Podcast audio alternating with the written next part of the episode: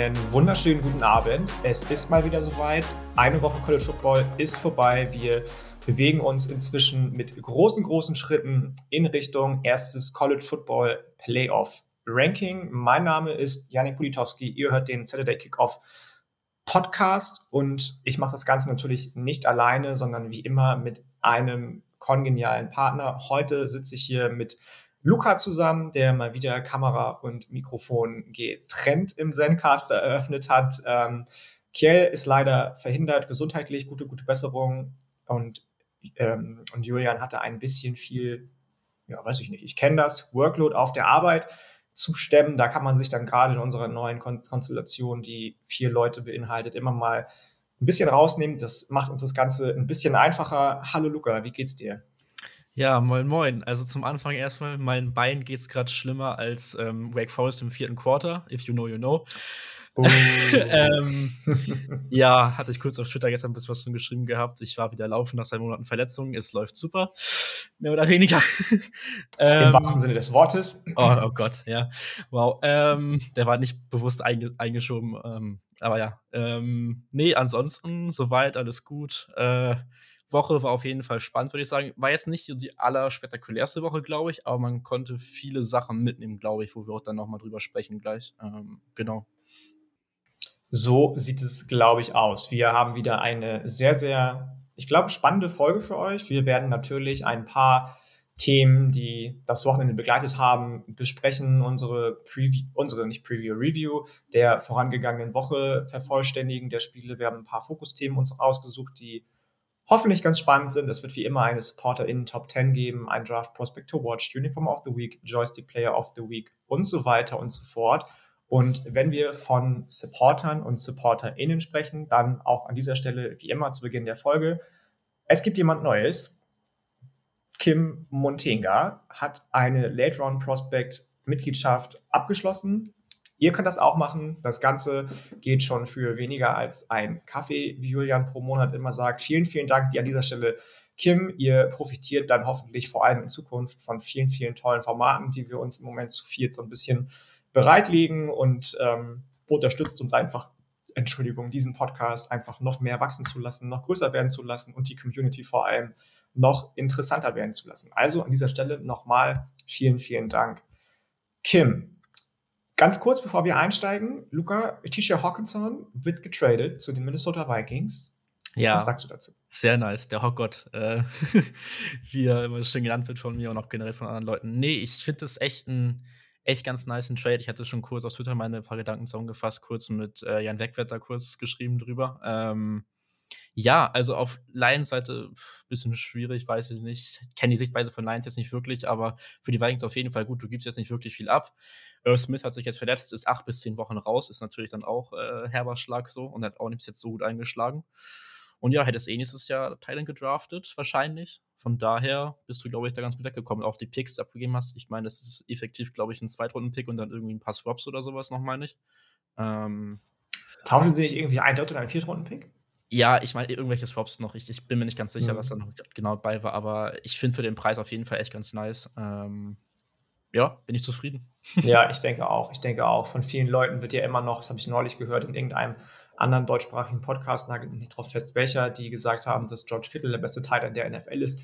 Sehe ich jetzt nicht mehr so unbedingt, stand jetzt, aber Meinung ja. ist Meinung, das ist okay. Ich finde dann schon andere ein bisschen herausragender, unter anderem Mark Andrews und TJ Hawkinson braucht sich auch auf gar keinen Fall verstecken. Da in dieser Top 5 Riege würde ich den schon einordnen, hinter, hinter Darren Waller vielleicht oder auf einer Stufe mit Darren Waller auf jeden Fall ein spannendes Ding für die Vikings. Und wir sind ja nicht nur euer offizieller NFL Draft und College Football Podcast, sondern auch immer bemüht euch, ja, auch dem Laufenden zu halten, was die Welt des Recruitings anbelangt. Und auch da gab es in der vergangenen Woche einen kleinen Schocker. Niemand Geringeres als Cormani McLean, der lange, lange, lange jetzt schon zu Billy Napiers Florida Gators predicted wurde, hat sich dann doch entschieden, in Zukunft für die Miami Hurricanes aufzulaufen. Ist schon der zweite Five-Star, bei dem das relativ überraschend kommt nach Francis, hilf mir kurz, Luca, der Offensive Tackle? Ähm, ich habe den, ja, liegt mir auf der Zunge. Ich, ich komme auch nicht drauf, müsste ich kurz nachschauen. Ein Offensive Tackle, wir reichen den Namen nach, äh, der sich für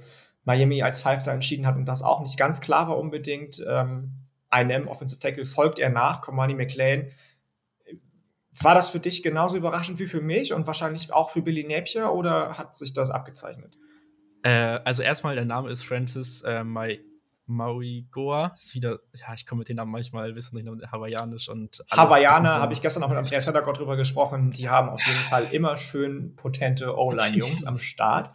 Genau, auf jeden Fall dein, der Name erstmal nachgereicht so. Ähm, ja, Comani McLean ist, ähm, ja, wie gesagt, wir waren schon sehr überraschend. Äh, ich habe damit auch ehrlich gesagt nicht gerechnet. Äh, ich, ich dachte eigentlich, dass da Florida und Bama ähm, schon noch die Nase vorhaben. Und ich meine, auch Kiel gesprochen haben ähm, in der letzten Folge noch ein bisschen drüber, ähm, dass Bama da auch wahrscheinlich ganz gute Chancen gehabt hätte, eigentlich so. Ähm, und vor allem, wenn man jetzt mal schaut, was Miami für eine Saison eigentlich spielt und dass sie trotzdem mit so einem Recruiter bekommen können, da muss der Bag schon da sein, sag ich mal, beziehungsweise generell, ähm, ja, einfach das Recruiting von Billy Napier ähm, auf jeden Fall nicht schlecht sein. Ähm, und ja, auf jeden Fall sehr, sehr wichtig für die Hurricanes. Ich weiß gar nicht, ob das Recruiting von Billy Napier so schlecht ist. Nee. Oder ob er sich einfach noch nicht so sehr mit dem Thema NIL auseinandergesetzt hat. Zu dem Thema kommen wir gleich auch noch mal kurz, wenn wir das erste Fokus-Topic so ein bisschen news-technisch ansprechen. Ähm, da sind natürlich die Hurricanes einfach besser aufgestellt, muss man ganz klar so sagen. Die Moneybags sind die deutlich größeren, auch wenn das äh, wahrscheinlich viele, viele Fans. Witzigerweise hatte ich immer auf Twitter das Gefühl, dass die Miami-Fans die ersten waren, die geschrien haben, in den letzten Jahren, bevor NIL offiziell ähm, erlaubt wurde, wenn irgendwelche Prospects nicht zu Miami gegangen sind. Ähm, das äh, mir ist gerade aufgefallen, ist gar nicht Billy Napier, ist natürlich Mario Cristobal komplett lost bei Miami. Ich hab's mir schon gedacht. Ich hab's mir schon gedacht. Alles gut. Oh Gott. Ähm, wow. Alles gut. Ja, nee, der hat ja ähm, schon recruited bei Oregon, deswegen ja, mein Fehler an der Stelle. Genau, genau. Oder aber, dass dann eben einfach die Moneybags die größeren sind bei den Hurricanes, was witzigerweise gerade von Seiten der Hurricane-Fangemeinschaft ja immer für andere Teams ähm, in die, ja, in, in den in den Ring geworfen wurde, dass da große, große McDonalds-Tüten weitergegeben wurden, wenn sich mal ein Prospect gegen Miami entschieden hat, zu Zeiten, zu denen NIL noch nicht erlaubt war. Jetzt hab, haben sie das äh, gleiche, nicht Problem, aber die, die, gleiche Herangehensweise, denke ich, auch mal für sich adaptiert, so ein bisschen, relativ legal. Meine, Miami ist jetzt nicht schlecht, aber gerade, wie du schon sagst, nach so einer Saison, die du gerade spielst, schon ein bisschen komisch. Wobei Floridas Saison natürlich nicht minder gut oder schlecht gewesen ist. Die stehen ähnlich bei einer gleichen äh, Bilanz und naja, wir werden sehen, was da auf jeden Fall Mario Cristobal, der du hast es auch schon gesagt, für Oregon immer gut recruited hat, ähm, mit den Hurricanes hinbekommt in den nächsten Jahren. Und dann lass uns doch gleich schon mal so ein bisschen reingehen in das erste Fokusthema, in Anführungsstrichen, was noch so ein bisschen zu den News auch gezählt werden kann. Nach einer Niederlage der Auburn Tigers macht der neue Athletic Director John Cohen, der von Mississippi State gekommen ist, und ähm, ja, so ein bisschen als Tornado sich da eingelebt hat bei den, bei den Auburn Tigers. Gleich mal, ähm, ich möchte nicht sagen Rundentisch, aber gleich mal Reihentisch und ähm, feuert Head Coach Brian Hasen. Brian Hasen wurde jetzt ähm, entlassen. Man schuldet ihm relativ viel Geld, nachdem er jetzt gegen jedes SEC West Team mindestens innerhalb eines Jahres einmal verloren hat. Was ist deine Meinung dazu? War das, war das okay? War das absehbar? Ist es jetzt zu früh? Ist es zu viel Geld, was man ihm schuldet? War die Saison sowieso schon, schon lost? Hätte man die noch retten können? Was, was denken wir darüber? Ja, also es war ja von Anfang an so ein bisschen eine schwierige Beziehung zwischen Brian Harston und Auburn. Das ging ja direkt nicht gut los. Die wollten ja letzten Winter ihn ja eigentlich schon loswerden. Ähm, hatten sich dann noch nicht wirklich, glaube ich, einigen können mit dem Buyout, beziehungsweise die wollten ihn kostenlos halt loswerden, for free irgendwie gab es da irgendwie Gespräche. Und dann gab es also auch so eine gewisse andere Sache, ich sagte nur Classy Crochet, ähm, die da eine Rolle gespielt hat noch vor der Saison. Kann ja jeder gerne mal nachschauen, was da vorgefallen ist. Ähm, ja, und jetzt, wie gesagt, der Buyout ist relativ hoch. Hast jetzt 15,3 Millionen, wenn ich das richtig mir herausgesucht habe, den du noch schuldest. Ähm, ja, wie gesagt, Zeitpunkt ist ein bisschen fragwürdig. Du hast jetzt klar zwei Spiele verloren gegen Ole Miss und Arkansas direkt nacheinander, nicht optimal. aber mit dem Roster und so weiß ich nicht, ob das jetzt so dramatisch war. Also ich, keine Ahnung, du gibst natürlich jetzt, wenn du dem Interims-Headcoach da hast, noch eine Chance, dass er die Saison ein bisschen was zeigen kann, so, vielleicht dann sich halten kann, aber ich gehe eigentlich davon aus. Deswegen ist der Zeitpunkt so ein bisschen fragwürdig für mich, aber gut. Ähm, zu Brian Hasen selber noch kurz. Also, er hat nicht wirklich gut recruited jetzt bei Auburn. Ähm, hatte halt auch vorher nicht wirklich so Swings in den Süden gehabt der USA. Ähm, das ist auch ein bisschen das Problem gewesen, dass er nicht wirklich da, ja, SEC-Connections, beziehungsweise halt die ganzen Connections zu den Highschool-Coaches da hatte im Süden. Ähm, ich denke auch, das ist halt dann so ein bisschen ihm dann, ja, zu Lasten geworden im Endeffekt. Ähm, wenn man mal überlegt, also letzte Recruiting Class, beziehungsweise diese Recruiting Class jetzt, da hat äh, Auburn nur einen Top 200 Spieler und im Vergleich dazu Bam, Bama und Georgia haben 16 beziehungsweise 15. Und das sind halt so die Teams, für die du dich halt messen musst, wenn du halt Auburn bist irgendwo. Du bist halt dieses Blue Blood und du hattest diese Erfolge in den vergangenen Jahren mit Malzahn, Chiswick und so weiter. Ähm, und da willst du ja halt auch wieder hin. Und da ist dann ein Top 200 Spieler wirklich ein bisschen dünne, was Recruiting angeht. Klar, Spiel auf dem, was auf dem Spielfeld passiert, ist auch nicht gut. Aber es hilft halt auch nicht, wenn du so schlechte Recruiting Classes dazu noch hast. Ähm, das ist erstmal so meine erste Meinung dazu. Ja, es ist natürlich für ihn immer, gerade wenn man sich das Thema Recruiting anschaut, bei Auburn sowieso, ähm, die Krux, dass du einfach in-state gegen Alabama recruiten musst. Wenn du da nicht die krassen Benefits auf deiner Seite hast, du hast es schon angesprochen, wenn du keine Leute kennst im Süden, die vielleicht die krassen Benefits den jungen Spielern mitgeben können, stehst du erstmal relativ auf verlorenem Posten, sage ich mal. Das Recruiting haben wir jetzt abgefrühstückt. Das Transferportal war auch ein großes, großes Thema für ihn. Mehr als 20 Spieler sind raustransferiert aus seinem Programm. Ich glaube, erst letzte Woche haben sich vier Spieler ins, äh, ins äh, Transferportal eingetragen, was natürlich auch inmitten der Saison nicht immer unbedingt von Vorteil ist und vielleicht Unruhe ähm, in das Team bringt. Dieses Jahr zum Beispiel ist am National Signing Day nicht ein einziger Spieler offiziell zu Auburn committed. Die waren alle schon vorher im Team. Man konnte also niemanden einzigen davon überzeugen, noch das Roster aufzufüllen im,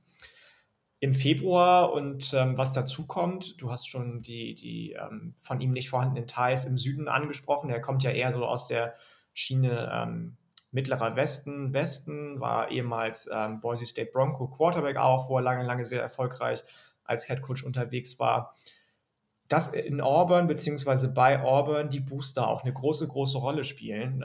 Das sagen wir immer so salopp über Texas, dass da die Booster eigentlich Zügel in der, der Macht in der Hand haben. Bei Auburn ist das ähnlich. Du hast schon diesen, diesen Vorfall angesprochen innerhalb dieser äh, der Offseason. Du hast schon angesprochen, dass sie in letzter Saison eigentlich schon feuern wollten, nachdem man ja eigentlich relativ passabel oder sogar sehr gut in die Saison gestartet ist mit 6 zu 2 und einige ähm, Top 25 Wins rausgehauen hat, hat man dann vier Spiele in Folge verloren gegen Ende der Saison. Mm, da waren schon viele Booster so ein bisschen auf der Schiene, den würden wir ganz gerne wieder loswerden, weil die Nase passt uns einfach nicht. Jetzt ist natürlich die Frage, wenn die Booster sich da in die Suche einmischen des neuen Head Coaches und Cadillac, der Gute, nicht äh, als Interimstrainer auch als Head Coach übernommen wird in die neue Saison, der Running Back ehemalige Running Backs Coach übrigens. So ein geiler Name, so ein geiler Name. Mega.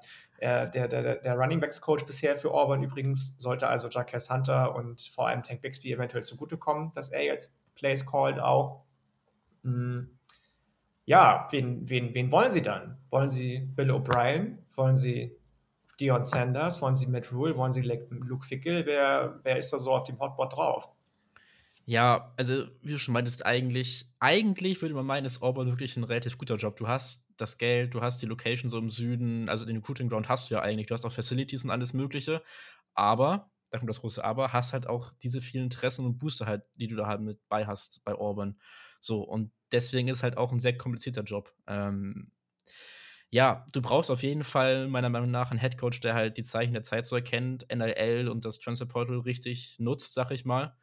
Ähm, und dann halt auch ein sehr guter Recruiter ist, hatten wir auch schon angesprochen gehabt, dass es da wichtig ist, sich durchzusetzen. Ähm, und halt auch so gewisse Strings auch in den Süden hat, so. Das ist, glaube ich, dann auch nicht zu unterschätzen. Ja, Kandidaten gab es jetzt ja einige Namen, die schon rumgesprungen sind. Einmal Lane Kiffin so von Ole Miss. Ähm, da gab es mehrere, ja, mehrere Stimmen, die da laut geworden sind. Ich hatte auch von Kiel gehört, dass er nicht so begeistert wäre, wenn der jetzt zu ähm, Auburn geht, weil der eventuell seinen ja, seinen Nachfolger von Nick Saban da drin sieht. ähm, oder Angst hat, dass Auburn oder das Angst hat. 1 Programm in Alabama wird. Ja. Durch Lane Kiffin. Ja, auch möglich. Aber ich, also Lane Kiffin ist spannend, ja, aber ich glaube, Ole Miss ist ja eigentlich zufrieden gerade und er ist jetzt nicht abgeneigt NRL und dem Transfer Portal gegenüber. Ich glaube auch nicht, dass er jetzt der aufgeschlossenste ist, sag ich mal. Äh, dem, also es ist schwierig. Also er ist nicht abgeneigt dagegen, aber ich würde ihn nicht als Vorreiter bezeichnen, sag ich mal so.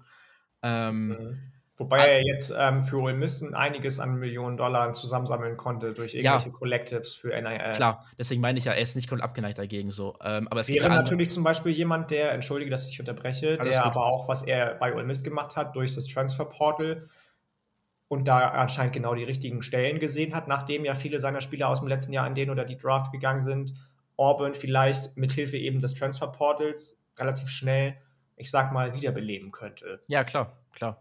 Also, Lane Kiffin wäre spannend, aber ich sehe es einfach nicht, dass er gerade weggeht von Ole Miss. Das weiß ich nicht. Ähm, dann gab es halt noch Dion Sanders, der dann immer wieder rauskam, beziehungsweise wahrscheinlich immer jetzt rauskommen wird in der Offseason bei jedem, äh, wahrscheinlich sogar NFL-Headcoaching-Job irgendwann.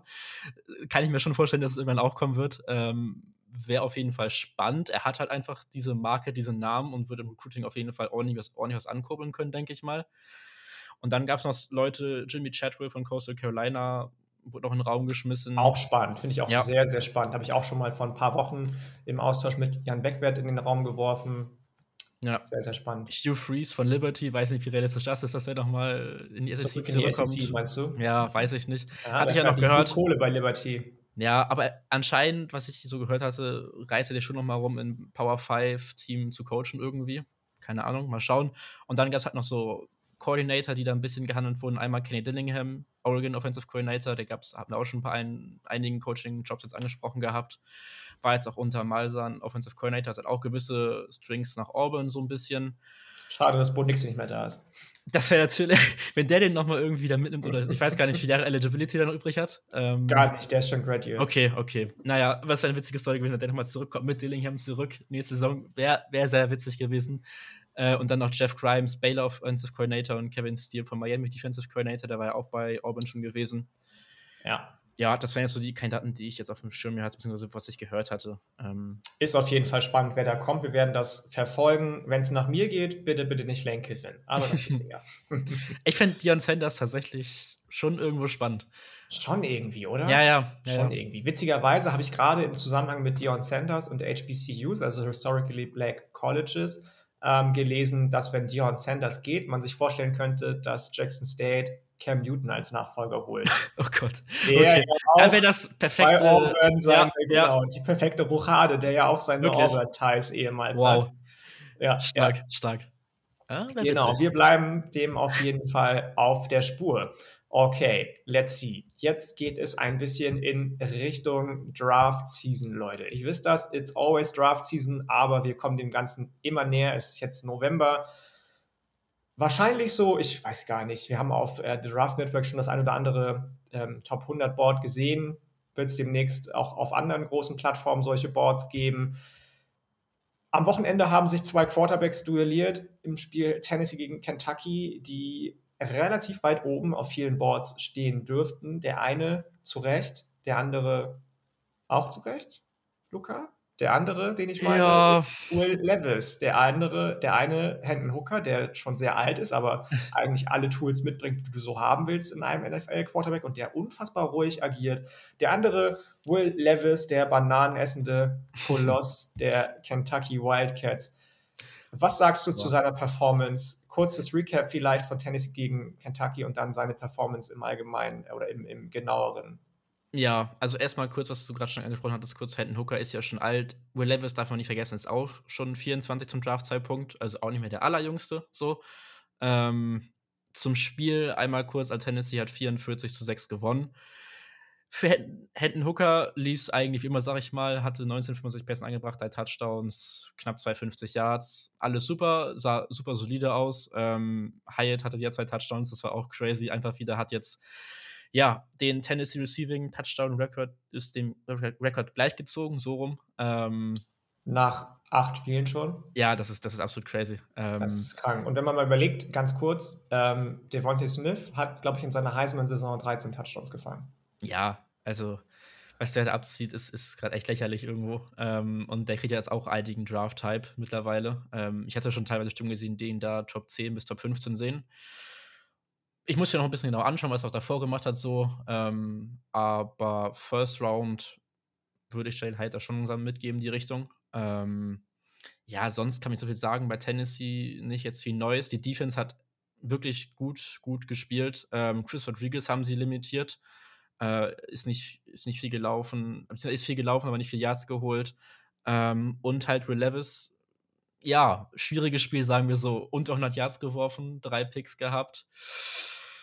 Äh, 16,4 Quarterback-Rating, das sind so ähm, Spencer Petras-Gefilde, der diese Woche ein gutes Spiel hatte, also besser als Will Levis, äh, muss man sagen.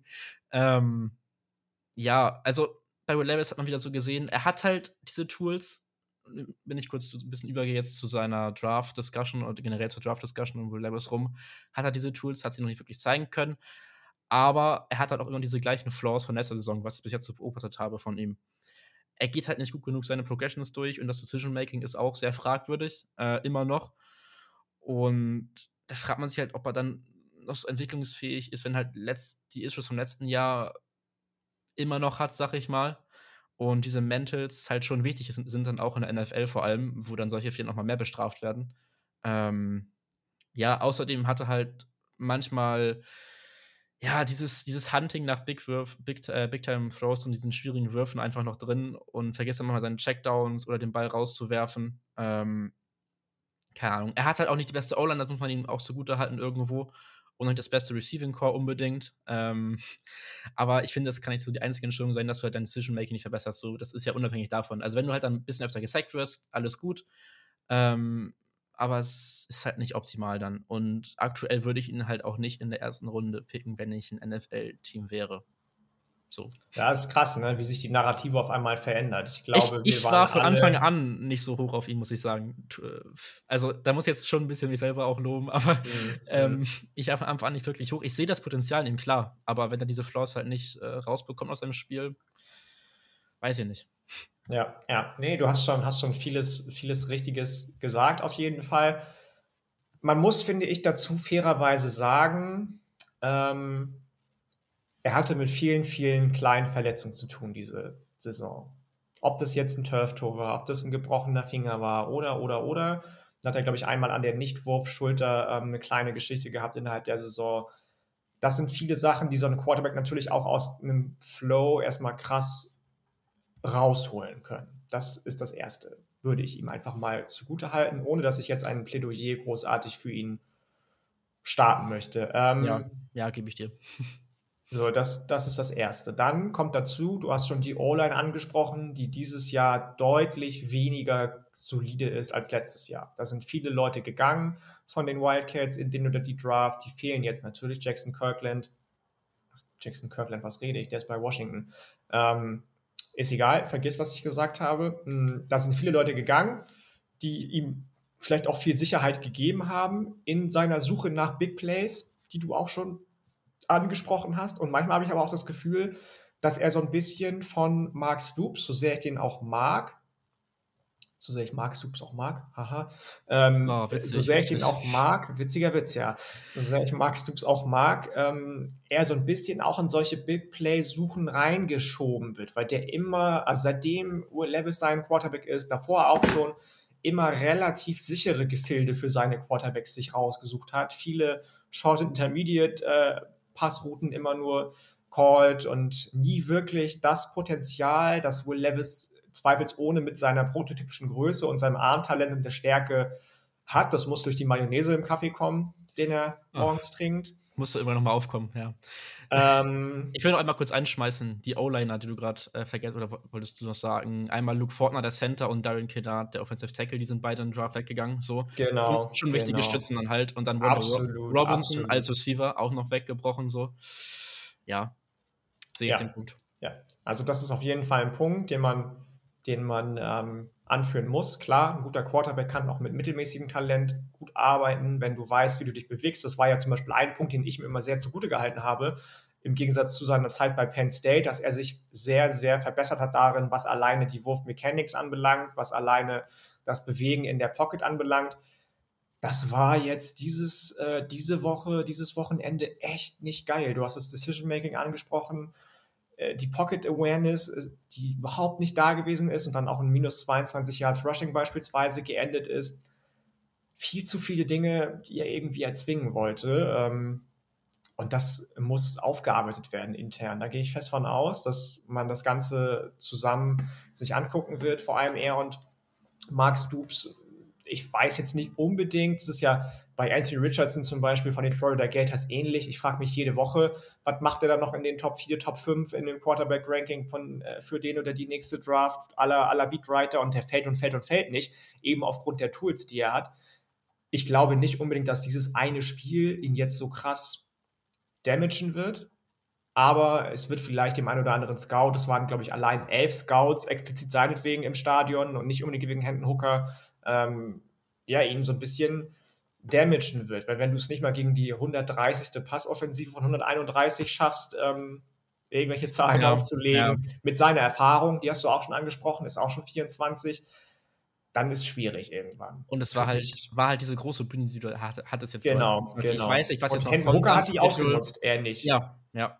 Ich weiß nicht, was an Schedule jetzt noch kommt bei Kentucky, äh, müsste ich auch nachschauen, aber ich glaube, viel größere Spiele dieses Jahr hast du nicht mehr wirklich so. Ähm, wahrscheinlich nicht, wahrscheinlich ja. nicht. Sehe ich ganz ähnlich. Das ist auf jeden Fall ein Punkt, den man beobachten sollte, ob er so ein bisschen Bounceback die nächsten Wochen zumindest äh, generieren kann für sich oder jetzt ins Bodenlose fällt. Aber das glaube ich, wie gesagt, nicht. Ganz viele sehen in ihm ja den nächsten Josh Allen. Ähm, wenn Anthony Richardson nicht ins ja. Bodenlose fällt, dann wird er auch nicht ins Bodenlose fallen also du hast jetzt noch Missouri Vanderbilt als nächsten beiden Spiele. Ähm, dann hast du Georgia, das wird nochmal so ein ähnliches Spiel werden. Ähm, und dann Abschluss noch Louisville. Apropos Georgia, Nolan Smith fällt ja, aus. Ja, sehr bitter, sehr bitter. Ja, ähm, ja. also gegen die Georgia Defense, wenn er da besser aussieht, vielleicht wird das wieder ein bisschen dann an Hype zunehmen. Aber momentan gerade, wie gesagt, sehe ich ihn nicht als First Round Quarterback. Habe ihn davor auch nur Ende der ersten Runde gesehen, beziehungsweise Borderline, mhm, mhm. aber so ist es, es für mich gerade nicht.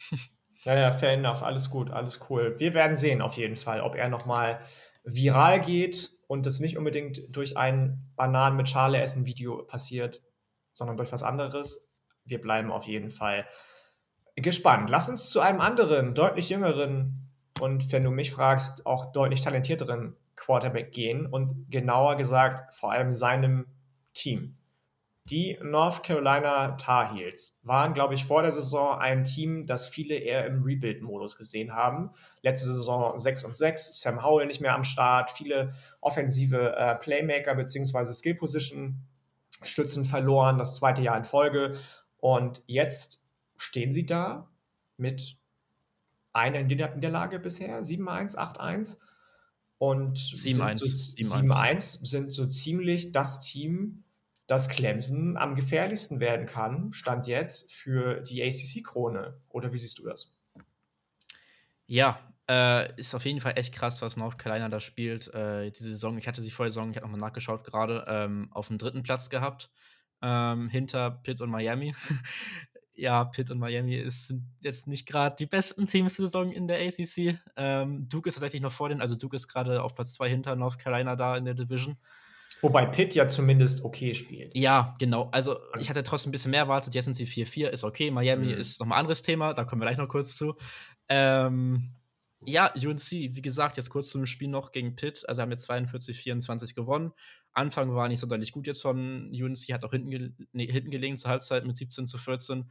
Aber dann halt zweite Halbzeit ist Drake May wieder absolut eskaliert, fünf Touchdowns geworfen. Äh, und die Defense war halt dann irgendwo schon spielentscheidend äh, von UNC. Und dass man das mal sagen würde, so ist halt auch nicht äh, normal.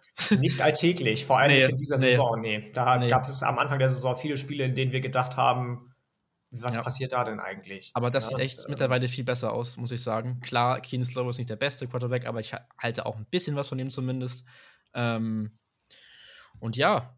Gut, dass Kiel nicht dabei ist heute. Ich weiß, der würde jetzt komplett äh, ähm, jetzt richtig losgehen. Ja, ja, ja, ja. ja. Ähm, dass er nicht mal eine UNC-Defense auseinandernehmen kann und so weiter. Ähm, aber nee.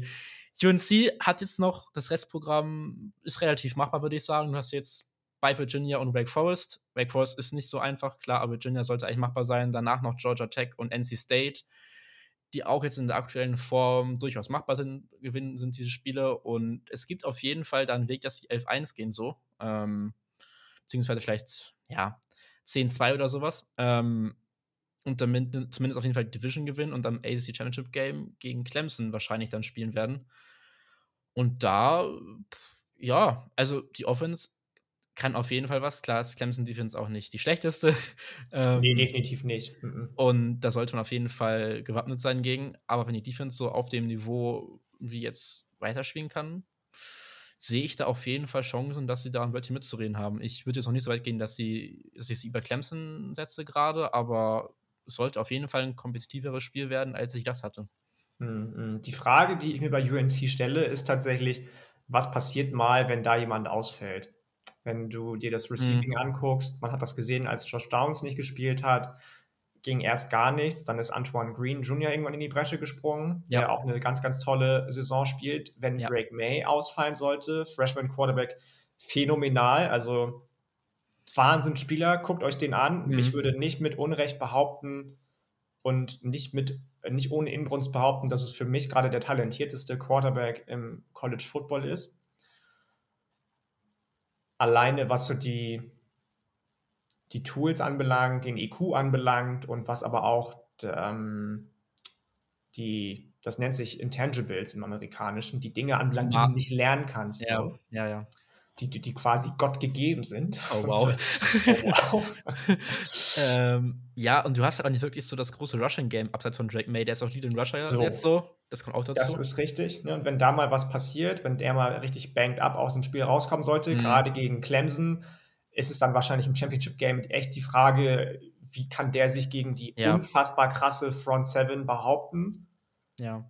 Die Aber wir alle, glaube ich, ich weiß halt nicht, wenn du halt immer, also wenn du Drake May jetzt, ich weiß nicht, war der groß verletzungsanfällig vorher jetzt so? Ich nee, nee, nee, nee, ich, die waren alle ähm, nicht verletzungsanfällig, aber wenn, ist die Frage. Ich weiß, ich weiß, Stelle, ich ne? weiß, ist, ich weiß. Ähm, du hast relativ wenig Tiefe im Roster. Ja. Sehr, sehr, sehr, sehr viele hochtalentierte 2021, 22er Recruits, mhm. aber relativ, oder was heißt relativ, sehr wenig Tiefe im Roster. Mhm. Den Rest der Saison hast du schon angesprochen, der machbar ist auf jeden Fall, wenn man sich die anderen Teams anguckt, die da irgendwie noch in der Contention sind. NC State für den Rest der Saison auch mit neuem Quarterback, weil Devin Leary ausfällt. Wake Forest momentan defensiv wild und offensiv auch unter ferner liefen. Gegen Louisville war das auch echt eine, Boah, das war so auf der negativen Art und Seite. Das war wirklich, wirklich crazy. Deswegen ist, also ich, ich sehe tatsächlich kein Team, das irgendwo UNC noch gefährlich werden kann. Nee, hast du nee. schon angesprochen, die zwar Monster-Statistiken haben für ihre Skill-Position-Player und Monster-Statistiken haben für die Defensivspieler, aber irgendwo auch nicht zu Pötte kommen, irgendwo auch immer wieder mal einfach eine unnötige Niederlage äh, einstreuen. So. Ja. Deswegen glaube ich auch nicht, dass die jetzt irgendwie die nächsten drei Spiele, also selbst wenn die die nächsten drei Spiele gewinnen und UNC verliert alle, ist ja trotzdem oh. immer noch der Tiebreaker ja. auf UNC-Seite. Ja, ja. Du hast halt Duke davor, ne? Nicht vergessen.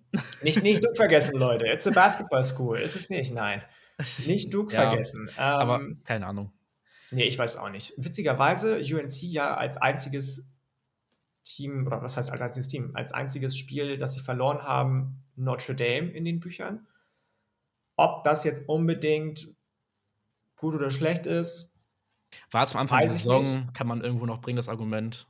Ja, die Frage ist am Anfang der Saison. Halt, ja, ne? Ja, ja, relativ. Ich glaube, Spiel zwei oder drei. Ja, okay. Ähm, die Frage, die sich dann stellt, ist, was machen wir denn mit Clemson eigentlich, wenn man das Championship Game gegen UNC verlieren sollte und UNC ACC Champion wird? Sind die dann Playoff Contender oder? Clemson. Heute Nacht ja auch das erste Mal ja. Football Playoff äh, Rankings draußen. Ich glaube, dann wäre Clemson für mich auf jeden Fall raus, weil dann hast du halt noch Teams wie Michigan und TCU, Bama, die da alle mehr profitieren, also wirklich profitieren würden von und die alle vorrutschen könnten, wenn TCU Big 12 gewinnt, wenn Bama im SEC Championship Game gut aussieht, beziehungsweise gewinnt. Ähm, so, dann glaube ich, dann wäre Clemson schon relativ sicher raus. Ob UNC dann drin wäre, bin ich mir halt auch nicht ganz sicher. Muss man schauen, wie eng das Spiel ist oder wie sie die anderen Spiele jetzt noch bestreiten. So.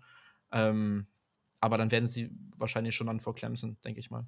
Ja, ja, auf jeden Fall ein diese Saison sehr, sehr spaßiges Team. McBrown scheint sein, weiß ich nicht, sein, sein, sein, sein inneres Karma, sein Chakra wiedergefunden zu haben und ähm, rollt. Auf jeden Fall zumindest offensiv. Defensiv war ja noch nie so wirklich seine Stärke, egal wo er gerade Head Coach gewesen ist. von einem sehr, sehr interessanten ACC-Team hin zu einer mehr oder weniger Statline des Grauens. Luca liest euch jetzt einfach mal vor, lasst es euch auf der Zunge zergehen, spitzt die Ohren, den äh, Offensive Scoring Drive, beziehungsweise jeden Offensive Scoring Drive in Folge vom Spiel Virginia ja. gegen Miami.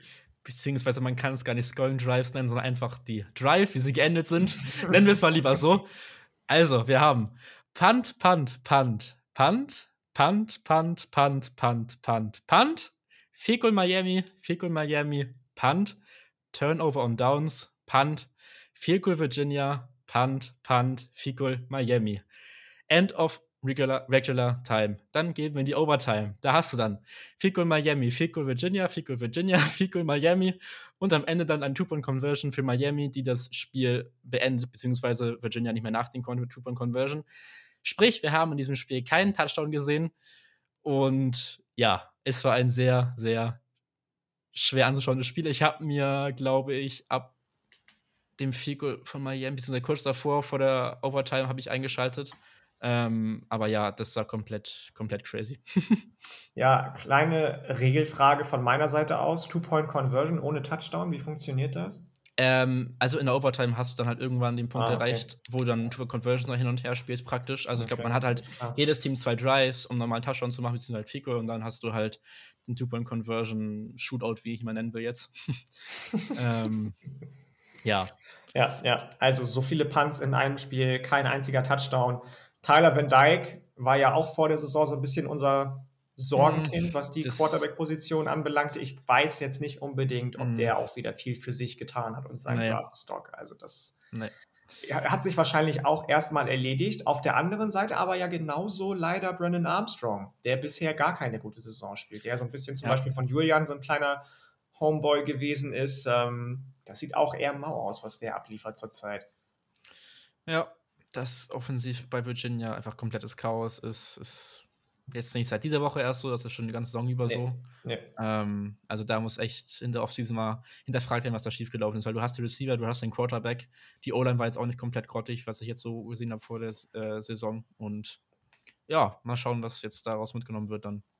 We will see. We will see. Was daraus mitgenommen wird, ist die eine Frage, wer auf jeden Fall etwas mitgenommen hat aus dem vergangenen Wochenende, ist Ohio State mit einem, ich möchte nicht unbedingt sagen Statement-Win gegen Penn State, aber Penn State stark in die Saison gestartet, gegen Michigan so ein bisschen auseinandergepflückt, hat sich jetzt aber zumindest in der ersten Hälfte gegen Ohio State gut rehabilitieren können und sogar geführt. Nach Ende der ersten Hälfte, wie kommt das? Also gerade wenn ich mir zum Beispiel meine Rankings immer angucke, die wir auch für unsere SupporterInnen Top 10 erstellen, bei mir war Ohio State da wochenlang unangefochten Nummer 1, sowohl was Offensiv- als auch Defensivleistung und dann am Ende auch eben die Ergebnisse anbelangte das sah nicht so wirklich überzeugend aus in der ersten Hälfte auf beiden Seiten des Balles. Oder nee. bin ich da allein auf weiter Flur? Nee, da bin ich auf jeden Fall bei dir. Ich bin in das Spiel auch, glaube ich, ein bisschen negativ jetzt rangegangen, weil ich einfach nochmal die Probleme bei Ohio State ein bisschen aufzeigen wollte jetzt. Ähm, muss sogar sagen, dass Penn State bis zum, oder im vierten Viertel noch 21-16 geführt hat. Ähm, und dann halt innerhalb von 6 Minuten 20 Punkte eingeschenkt bekommen hat.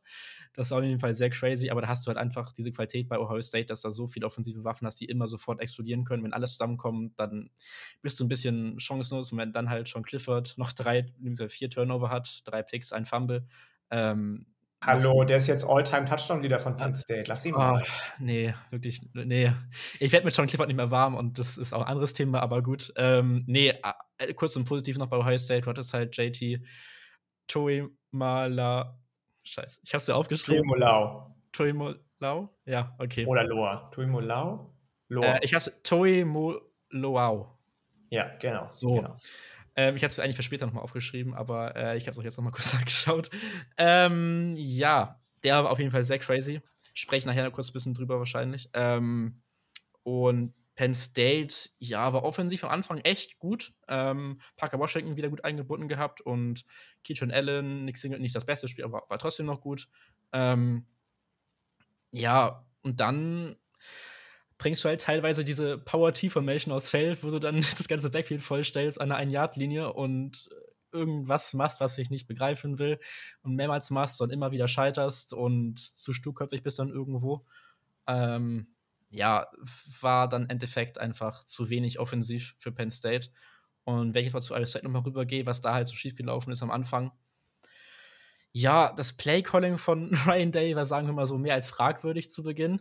Du hattest viel zu viel kurze Sachen da, Bubbles und es war alles nicht wirklich tief, ähm, was da gegangen ist. Klar, du hast mit Joey Porter und der Penn State Secondary auch keine schlechte, aber trotzdem solltest du mit CJ Stroud auch ein bisschen mehr attackieren können, als was du gemacht hast. Und das Running Game war dann halt auch nicht wirklich so krass da. Du hattest jetzt 3,8 Yards per Carry. Ähm, auch die letzten Spiele nicht immer so gut gewesen. Dazu kommt halt, dass jetzt Mayan Williams, ausfällt, erstmal, beziehungsweise verletzt halt war. Mhm. Traylon Henderson hat das gut gemacht dann, ähm, aber muss man sehen, wie das halt weiter aussieht. Und ja, CJ Stroud sah halt am Anfang, wie ich schon gemeint hatte, eher so nach Game Manager aus. Jetzt gar nicht schlecht gemeint, aber du hast halt nicht diese Big Plays gehabt, diese Big Splashy Plays. Die kamen dann wieder ein bisschen, ja. Aber am Anfang war es halt nicht so optimal. Mhm. Kannst du kurz ein? Ja, es ist, es ist ähm, gerade, wenn du die Big Plays ansprichst, muss man da aber auch, finde ich, der ähm, Penn State Defensive ja, die war, die war in der ersten Hälfte Respekt zollen. Also gerade ja. wenn es in Richtung Red Zone gegangen ist, hat man viele, viele Big Plays einfach im Keim ersticken können, sodass CJ Stroud gar nicht die Möglichkeit gehabt hat, da irgendwelche Granaten an der Schnur gezogen, was er die letzten Wochen immer getan mhm. hat, rauszufeuern auf seine Receiver. Egal, ob das jetzt Marvin Harrison war, Emeka Ekbuka oder, oder, oder. Ähm, das ist wirklich gut gelaufen. Insgesamt hatte CJ Stroud auch einige Probleme, was Decision-Making anbelangt ist, überworfene Bälle, unterworfene Bälle. Aber das Ganze dann, du hast es schon angesprochen, auch ähm, auf Penn State seinen Power T aus der Zeit gefallen, völlig. Also das hat man vor 100 Jahren gespielt. Ja, das war crazy. Keine Ahnung. Ähm, das war ein bisschen crazy. Ähm, Penn State einfach vielleicht sich ein bisschen zu sehr ausgeruht in Viertel 4 dann. Auf der anderen Seite fand ich es aber auch beachtlich zu sehen, weil so habe ich Ryan Day vorher nie eingeschätzt und wahrgenommen und er hat es auch nach dem Spiel gesagt. Ja, hat ja gereicht, dass wir mit 80 Prozent gespielt haben. So. Und ja, das fand ich schon ein bisschen anmaßend fast. Ja, ein bisschen, das, bisschen schwierig, das ich, die Aussage. Hätte ich von ihm nicht erwartet, tatsächlich, auch nicht von seinen Spielern, weil die immer sehr motiviert aussahen. Mhm. Gerade die Defensive diese Saison bisher stark. Ähm, weiß ich jetzt nicht unbedingt, ob das so das richtige Zeichen an die Öffentlichkeit war, gerade in Hinsicht auf die, wie gesagt, jetzt heute Nacht erscheinenden ersten College Football Playoff Rankings. Ähm, bin ich gespannt, wie und ob ihm dieses Spiel irgendwie vor die Füße fällt. Ähm, mhm. Und inwieweit das dann auch mit reinspielt, da dass Penn State in der Woche vorher gegen Michigan deutlich, deutlich schlechter aussah. Das große Spiel kommt ja noch, gar keine Frage. Michigan, Team Up North, würde Julian jetzt sagen, gegen die Ohio State Buckeyes. Ich bin gespannt, ob es wieder so ausgeht wie letzte Saison, weiß man nicht. Ich kann mir aber vorstellen tatsächlich, dass mit einer ähnlichen Leistung wie am Wochenende Ohio State vor einige Probleme gestellt werden wird von Michigan ja. und den Wolverines. Und, und also am Ende haben sie es wieder adaptieren können, adjustieren können, ja, aber nochmal so in ein Spiel reinzugehen mit 80 Prozent reichen ja, I doubt it.